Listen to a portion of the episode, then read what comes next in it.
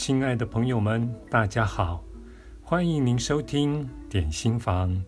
今天要为您选读的这篇文章是出自于《死过一次才学会爱》这本书，作者是艾妮塔·穆扎尼，译者为随鹏，由向实文化出版。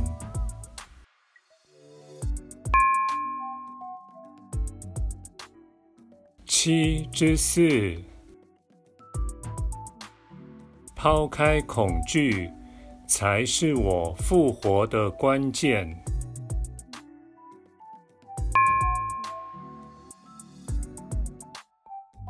在我自己获得疗愈后，我当然侃侃而言，告诉大家要有信心，要懂得放手。让生命的力量接手，但是当你处在人生低潮时，要做到并不容易，甚至连怎么做都不知道。然而，我还是认为答案没有表面想的那么困难。这也是人生最大的奥秘，爱自己。真的很重要。你也许会对这个想法不以为然，但是我必须强调，学会爱自己十分重要。我完全想不起自己曾经被鼓励要爱自己。事实上，我以前从来没有这个念头。爱自己。往往跟自私画上等号，但是濒死经验让我明白，爱自己是我获得疗愈的关键。在生命的织锦上，我们是紧密连结的。对身边的人来说，我们每个人都是一份礼物。帮助彼此成为真正的自己，共同编织出一幅美丽的图案。我在濒死状态中清楚地明白，成为自己就是成为爱。这个领悟让我决定重返人间。许多人认为，我们必须努力付出爱。但这是非黑即白的二分法，因为有一个给予者及一个接收者。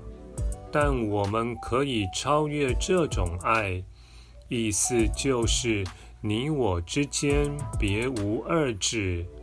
如果我知道我就是爱，那么我就会知道你也是爱。如果我关心自己，自然也会对你有着相同的关心。我在濒死经验中明白，宇宙是由无条件的爱所组成，我是这份无条件的爱的具体呈现。每一颗原子、分子、夸克与四夸克粒子。都是由爱组成的。我不可能成为别的模样，因为这是我的本质，也是整个宇宙的本质。就连看似负面的东西，也是这份永恒无条件的爱的一部分。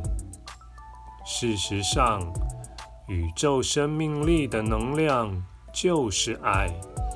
而我是由宇宙能量所组成，明白这一点，让我发现我不用努力成为别人，也不会减损我自己的价值。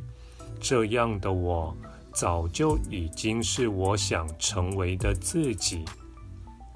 同样的，一旦我们知道自己就是爱。就不需要刻意去关爱别人，我们只要忠于自己的本性，就能成为爱的工具，感动跟我们接触的每一个人。成为爱，也表示我必须随时滋养自己的灵魂，照顾自己的需求，不要老是把自己摆在最后一位。这也让我可以时时忠于自己，用全然的尊重与仁慈对待自己。我可以不带任何偏见去看待可能会被解读成不完美或错误的地方，因为我眼中只看见体验与学习无条件的爱的机会。有人问我，万一太爱自己怎么办？他们问我，爱自己跟自私之间的界限在哪里？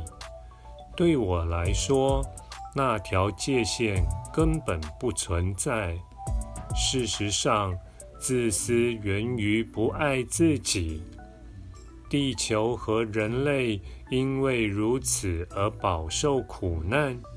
我们有太少的安全感，太多的偏见及预设立场。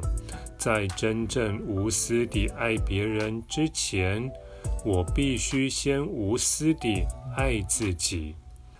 我不可能付出自己没有的东西，把别人看得比自己更重要。这句话不可能成立，因为。这只能是演戏。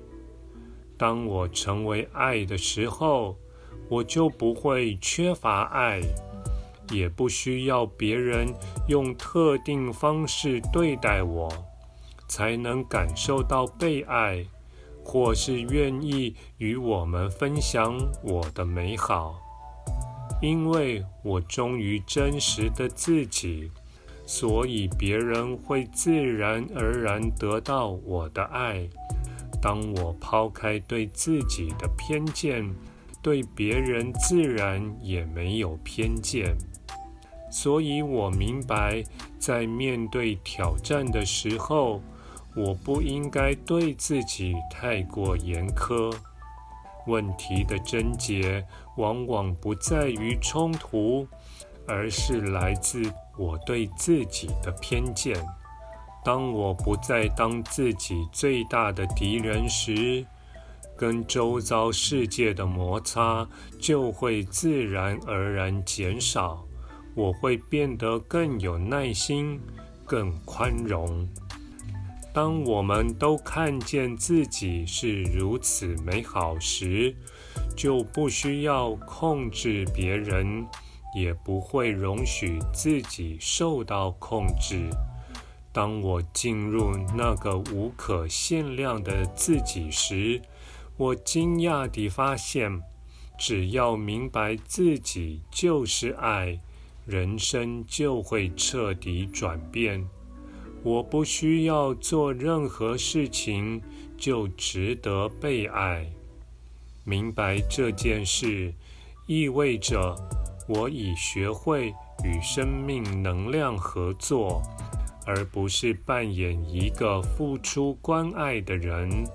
这其实与生命能量是背道而驰的做法。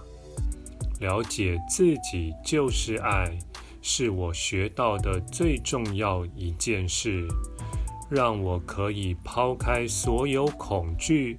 这正是我复活的关键。感谢您的收听，我们下次再会。